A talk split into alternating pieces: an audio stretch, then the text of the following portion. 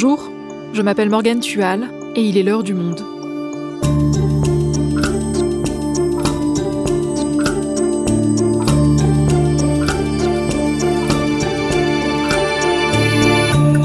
Aujourd'hui, l'Organisation mondiale de la santé, l'OMS, est-elle sur le point de sortir du bourbier dans lequel elle se trouve depuis la pandémie de Covid-19 L'OMS est critiquée pour sa gestion de la crise, pour son leadership affaibli et ses expertises scientifiques sont parfois remises en cause. L'organisation qui a tenu il y a quelques jours sa 75e Assemblée mondiale de la santé parviendra-t-elle à suffisamment se réformer pour regagner la confiance de ses États membres et pouvoir faire face à d'autres éventuelles pandémies? Décryptage avec Florence Rosier, elle est journaliste santé au Monde. L'OMS, une institution dans la tourmente, un épisode produit par Cyrielle Bedu, réalisation Alexandre Ferreira. Nous sommes le jeudi 30 janvier 2020, à Genève, en Suisse. Ce jour-là, une conférence de presse a lieu au siège de l'Organisation mondiale de la santé. La salle est pleine de journalistes qui ont patiemment attendu l'arrivée du directeur général de l'institution. Il s'appelle Tedros Adhanom Ghebreyesus et son discours va être écouté dans le monde entier. Et pour cause. Depuis le mois de décembre, un étrange virus a fait son apparition en Chine. Les premiers cas sont inquiétants. C'est pourquoi la parole de l'OMS est attendue, pour donner des recommandations aux pays du monde entier sur la façon dont ils doivent gérer ce qui n'est pas encore considéré comme une pandémie. Je déclare que la flambée due au nouveau coronavirus constitue une urgence de santé publique de portée internationale.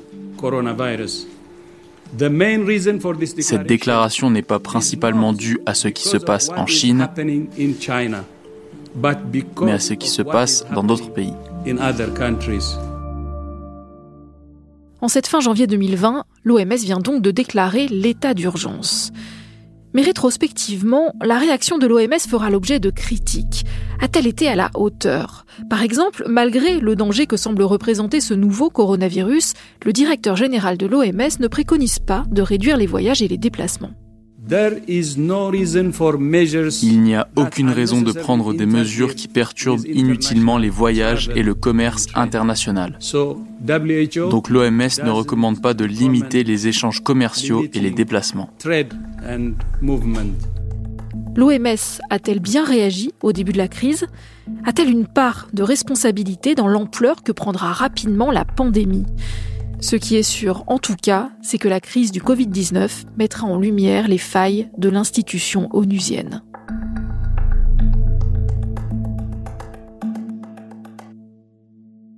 Florence, on va revenir avec toi sur les critiques qui visent l'OMS, mais avant cela, j'aimerais qu'on s'intéresse un peu au fonctionnement de cet organisme. On va commencer avec celui qui le dirige, Tedros Adhanom Ghebreyesus. Qui est-il? Alors, il se fait appeler le docteur Tedros à l'éthiopienne par son prénom. C'est un Éthiopien de 57 ans. C'est le premier Africain à avoir été élu à la tête de l'OMS. Il a été élu en 2017 pour un mandat de 5 ans et ce mandat a été renouvelé le 22 mai dernier. On peut dire également sur lui que c'est le premier non-médecin à être à la tête de l'OMS, puisqu'en fait il est spécialiste de santé communautaire, diplômé en immunologie et spécialiste du paludisme. On peut dire également qu'il a en fait incarné euh, l'OMS durant cette période de pandémie parce qu'il était extrêmement présent. Au début de la pandémie, il était tous les jours en conférence de presse, donc il donnait vraiment de sa personne, contrairement à sa prédécessrice, la docteure Margaret Chan, qui était médecin, une médecin chinoise. On peut dire que le docteur Tedros également a grandi dans un pays en guerre et un pays où les soins n'étaient pas accessibles à tous. Et il rappelle souvent qu'il a grandi dans un pays en guerre, qu'il est un enfant de la guerre et que son petit frère est décédé quand lui avait l'âge de 7 ans et son petit frère est mort d'une maladie virale et ça l'a certainement marqué et ça a conditionné probablement sa carrière future. Et l'institution qu'il dirige, l'OMS, comment est-ce qu'elle fonctionne? Alors l'OMS, déjà on peut rappeler que c'est un organisme qui fait partie de l'Organisation des Nations Unies, l'ONU, elle a été créée après-guerre, en 1948, avec pour mission de conduire tous les peuples du monde au niveau de santé le plus élevé possible. Et cela en vertu du droit de l'homme à la santé qui fait partie de sa constitution. Cet organisme est basé à Genève. Il emploie aujourd'hui 2500 personnes à travers le monde Et euh, surtout, il est constitué de 194 États membres qui se réunissent chaque année en mai lors de l'Assemblée mondiale de la santé. Et c'est lors de cette assemblée que les États membres vont décider de la politique de santé menée par euh, l'institution dans l'année qui va suivre. Le budget de l'OMS, on peut dire, est d'environ 6 milliards de dollars, ce qui est en fait peu, puisque ça équivaut euh, à peu près, c'est même moins que le budget des hôpitaux de Paris. Il faut savoir que l'OMS est financé euh, de deux façons principales. La première, ce sont les cotisations obligatoires des États membres. Le second mode de financement de l'OMS vient des contributions volontaires, soit des États membres, soit de donateurs privés.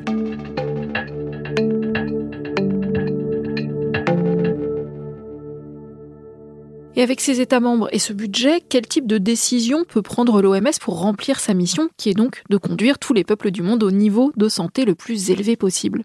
Alors, l'OMS, euh, une de ses premières missions, c'est de donner des recommandations en matière de santé.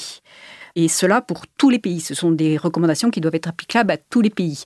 C'est une mission qui est assez précieuse, surtout pour les pays pauvres qui ne sont pas forcément tous dotés d'agences de santé publique euh, fortes et qui donc apprécient d'avoir des recommandations établies par des experts euh, reconnus.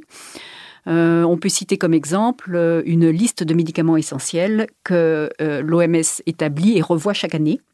Et donc, ces médicaments essentiels sont ou devraient être, parce que ce n'est pas toujours le cas, des biens de santé publique mondiaux et donc devraient être accessibles à tous. Et elle a également des programmes euh, d'éradication de certaines maladies infectieuses. Et alors, quel est l'intérêt pour les pays riches d'être euh, des États membres de l'OMS Eh bien, la santé est un bien mondial et tous les pays, pays qui soient riches ou pauvres, sont dans le même bateau. Donc, on l'a bien vu avec cette pandémie. Euh, il n'y a pas de frontières, le virus ne connaît pas de frontières et donc dans cette mesure-là, les, les, États riches ont également besoin d'une coordination que l'OMS peut assurer en matière de santé mondiale.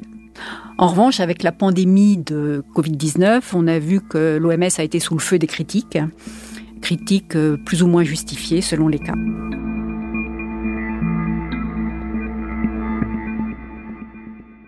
Alors justement, pour comprendre quelles sont ces critiques, faisons le bilan de ces dernières années. Quels sont les principaux reproches qui ont été faits à l'OMS alors, au début de la pandémie, on a reproché à l'OMS d'avoir un peu tardé dans la déclaration de l'état d'urgence sanitaire de portée internationale. Pour comprendre ce retard, on peut peut-être revenir une dizaine d'années en arrière et rappeler euh, ce qui s'est passé lors de la pandémie de grippe A-H1N1 en 2009. La ministre de la Santé, Roselyne Bachelot, a confirmé hier soir les deux premiers cas avérés en France de grippe A et un troisième très probable. Les deux malades, un homme de 49 ans et une femme de 24 ans, sont respectivement hospitalisés à Bichat et à la Pitié-Salpêtrière. L'OMS a déclaré en avril 2009 euh, une urgence de santé publique de portée internationale face à cette euh, épidémie de grippe qui débutait. Et à la suite de quoi, plusieurs pays, dont la France, ont constitué des stocks très importants d'équipements et de masques, notamment avec un milliard de masques chirurgicaux ou 700 millions de masques FFP2. La grande pandémie euh, annoncée au bout du compte n'a pas eu lieu, si bien qu'on a vraiment fait ce reproche à l'OMS d'avoir été trop alarmiste. Une audition au parfum de scandale. Au Conseil de l'Europe, 14 parlementaires accusent l'Organisation mondiale de la santé d'être à la solde des laboratoires. L'OMS aurait surestimé le nouveau virus de la grippe pour faire vendre des vaccins. Et ça a eu un impact pour la suite des actions de l'OMS Quelques années après la pandémie de grippe H1N1 a eu lieu une euh, série de crise épidémique d'Ebola, qui est une fièvre hémorragique en Afrique de l'Ouest, en 2013-2014. Et à ce moment-là, l'OMS a eu une réaction en fait inverse de celle qu'elle a eue pour la grippe de H1N1, à savoir qu'elle a été vraiment trop lente à réagir, malgré des mises en garde répétées. Elle a donc été prudente, elle a tardé à réagir et c'est finalement ce qui lui a été reproché pour le début de la pandémie de Covid-19. Oui, alors c'est un reproche en réalité qu'il va falloir euh, relativiser. On peut dire que le 22 janvier 2020, un comité d'une quinzaine d'experts indépendants s'est réuni à la demande du directeur général de l'OMS. Euh, l'enjeu était de statuer sur faut-il ou non déclarer euh, un état d'urgence sanitaire de portée internationale ce jour-là, le 22 janvier, il n'y avait que quelques centaines de cas répertoriés dans la région de Wuhan et hors de Chine, uniquement quelques cas sans décès. Il faut savoir que ce comité ne se prononce que à la suite d'un consensus des 15 membres. Le 22 janvier, il n'y avait pas de consensus. Ils ont considéré que c'était un petit peu tôt pour décréter cet état d'urgence. En revanche, une semaine plus tard, le 30 janvier, ils l'ont décrété.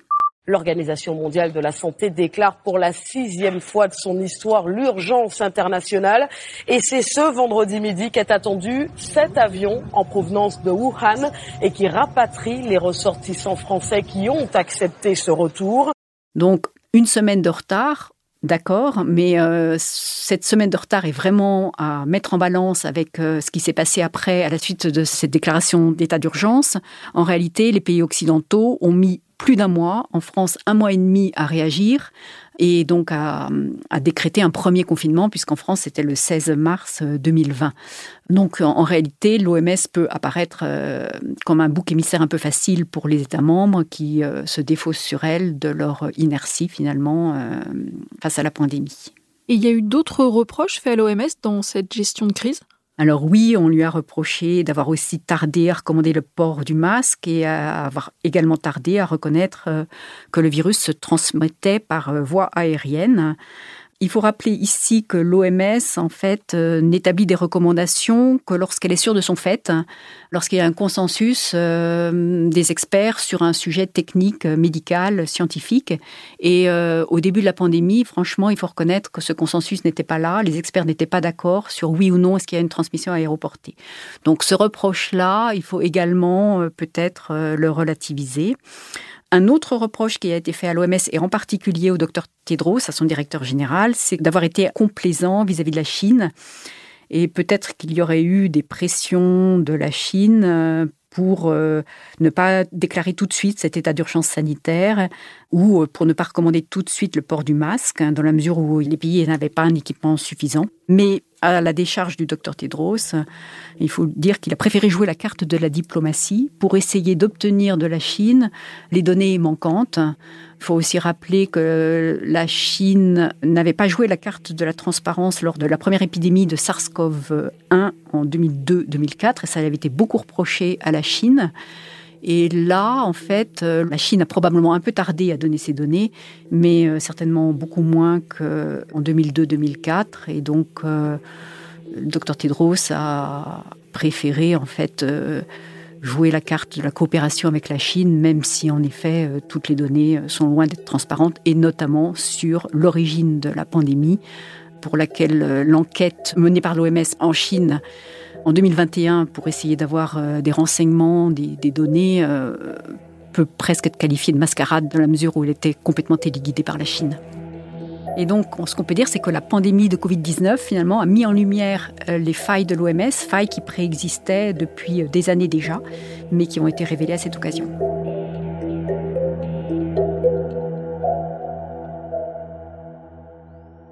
Et j'imagine que l'Assemblée mondiale de la santé qui a eu lieu fin mai à Genève a donc dû être le théâtre de discussions importantes, notamment sur ces failles.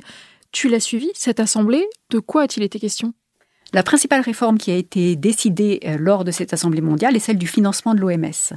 On peut rappeler que les financements de l'OMS euh, se répartissent en deux fonds. Le premier, c'est celui des cotisations obligatoires des États membres, qui ne s'élève qu'à 16% de son budget.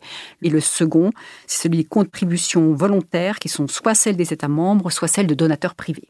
Donc ces contributions volontaires s'élèvent à 84% du budget de l'OMS. Donc c'est absolument énorme. Et par exemple, un des principaux donateurs privés de l'OMS hein, est la fondation Bill et Melinda Gates, qui finance à hauteur de 10% le budget de l'OMS. Donc c'est énorme. Et c'est un budget qui est fléché sur la lutte contre la polio. Donc euh, c'est une très bonne chose en soi pour la polio, mais évidemment, euh, ça biaise un petit peu les, euh, les choix de l'OMS dans ses stratégies de lutte contre différentes maladies. Et donc la réforme du financement de l'OMS qui a été décidée et actée lors de cette Assemblée mondiale prévoit que d'ici à 2028, les contributions obligatoires des États membres, qui encore une fois sont aujourd'hui de 16% seulement, passeront à 50%. Donc euh, c'est vraiment une réforme qualifiée d'historique qui devrait permettre de rééquilibrer les choix politiques euh, de l'OMS en matière de santé pour qu'il y ait euh, davantage d'indépendance dans dans ces choix finalement. Est-ce qu'il y a eu d'autres propositions de réforme? L'une des autres réformes nécessaires, mais qui n'a pas encore été actée lors de cette Assemblée mondiale, est celle du règlement sanitaire international, donc un texte euh, qui vise à limiter la propagation internationale des menaces sanitaires. On a vu ses limites lors de la pandémie de Covid-19, puisque un des articles de ce règlement sanitaire précise que les mesures qui sont prises lors d'une urgence de santé publique de portée internationale ne doivent pas interférer de façon inutile avec euh, le trafic et le commerce international. Donc ça a été la source d'un énorme euh, cafouillage lorsqu'il a fallu, par exemple, restreindre les déplacements internationaux dans les premiers euh, mois de la pandémie. Donc, parmi les propositions de réforme de ce RSI, de ce règlement sanitaire international, il y a des propositions pour que l'OMS euh, publie en temps réel euh, toutes les informations, toutes les données dont elle dispose sans qu'elle euh, ait besoin de demander l'autorisation des pays et des États membres d'une part, et d'autre part que ces pays donnent un accès libre aux investigations indépendantes de l'OMS lorsqu'il y a justement un foyer épidémique qui survient dans un pays donné puisque dans, dans, les deux cas, la pandémie a révélé que ces deux mesures finalement sont nécessaires.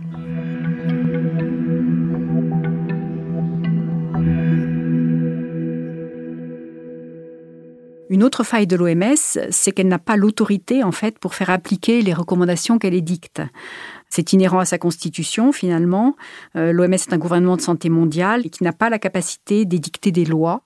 Et euh, on a vu qu'en fait, euh, bien que l'OMS ait tenté de coordonner un mouvement, finalement la crise est restée gérée au niveau régalien. Chaque État a pris directement les décisions qui lui convenaient, mais euh, finalement la, pandémie a révélé une fracture au niveau mondial, le monde étant euh, incapable finalement de se mettre en ordre de marche pour euh, lutter de façon commune contre la pandémie avec des outils communs, des vaccins qui seraient des biens communs de portée internationale. On peut dire également qu'il y a une multiplication d'initiatives qui viseraient donc à apporter une réponse plus coordonnée lorsque surgit une nouvelle menace sanitaire.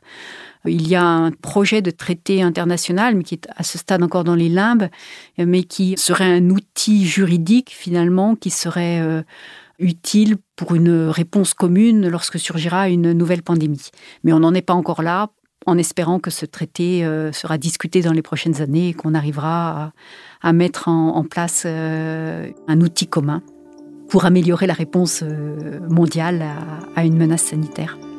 Merci Florence. Merci Morgane.